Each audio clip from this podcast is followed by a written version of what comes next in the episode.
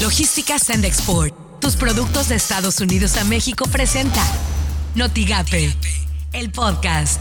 La mañanera. No es un hecho injerencista, no es contra el gobierno de Estados Unidos, es un procedimiento civil porque nos afecta el que no haya control sobre la venta de las armas.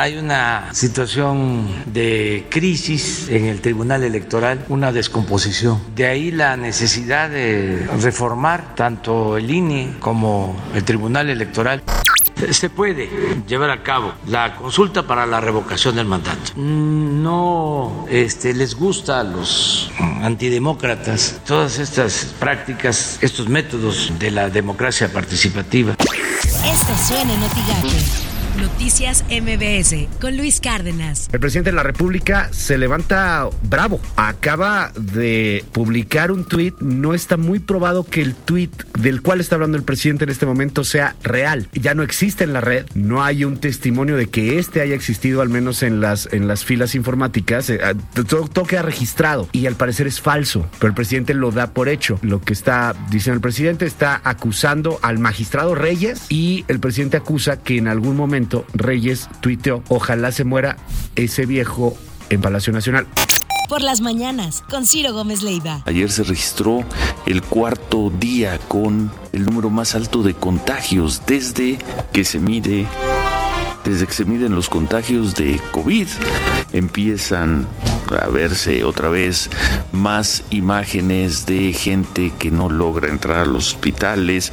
Eh, países como el Reino Unido colocan a México en la lista de países de donde no se puede llegar por la cantidad de contagios.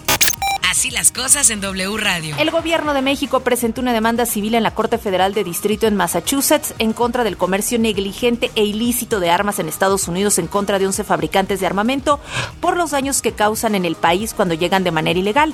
El canciller Marcelo Ebrard aseguró que se busca un cese a la impunidad que se ha generado mediante la cual grupos de la delincuencia organizada adquieren armamento y una compensación económica también se busca, la cual deberá fijarse durante el proceso judicial.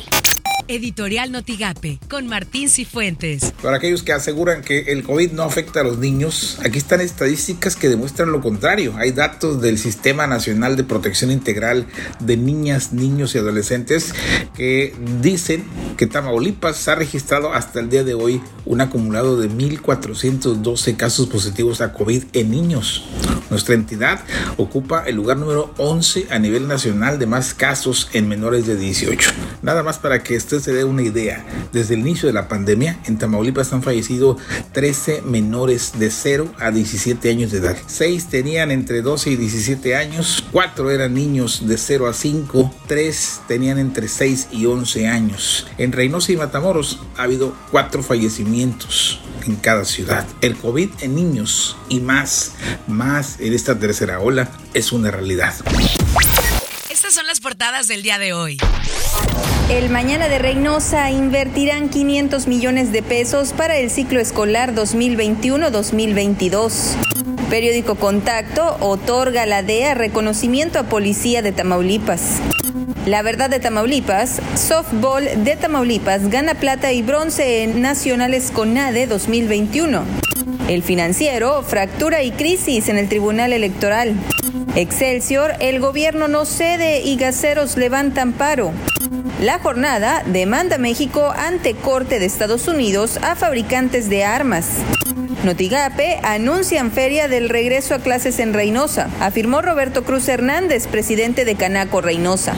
Agradecer que esto se va a traducir en una reactivación a los negocios que, como ustedes saben, el sector eh, que tiene que ver con papelerías, de todo lo que tiene que ver con regreso a clases, pues han tenido un año prácticamente perdido, en donde no ha habido posibilidad de que puedan reactivar su economía. Lo que tienes que saber de Twitter. Arroba el Mercurio Tam. Tamaulipas en los primeros lugares de casos de lepra. Arroba pájaro político. Inglaterra coloca a México en su lista roja de prohibiciones de viaje. Las personas que hayan estado en este país en los últimos 10 días no podrán entrar al Reino Unido. Arroba el-universal-mx. México aprobará en la Corte de Estados Unidos que industria armamentista incurre en prácticas ilícitas, asegura la Secretaría de Relaciones Exteriores. Arroba Aristegui Online. Fabricantes de armas rechazan demanda, responsabilizan al gobierno mexicano de violencia y corrupción. Arroba expolítica. En un desplegado, los consejeros electorales aclararon que el INE puso en marcha todas sus atribuciones constitucionales y legales para que la consulta popular fuera un éxito. Logística Sandexport, tus productos de Estados Unidos a México presentó Notigate, el podcast.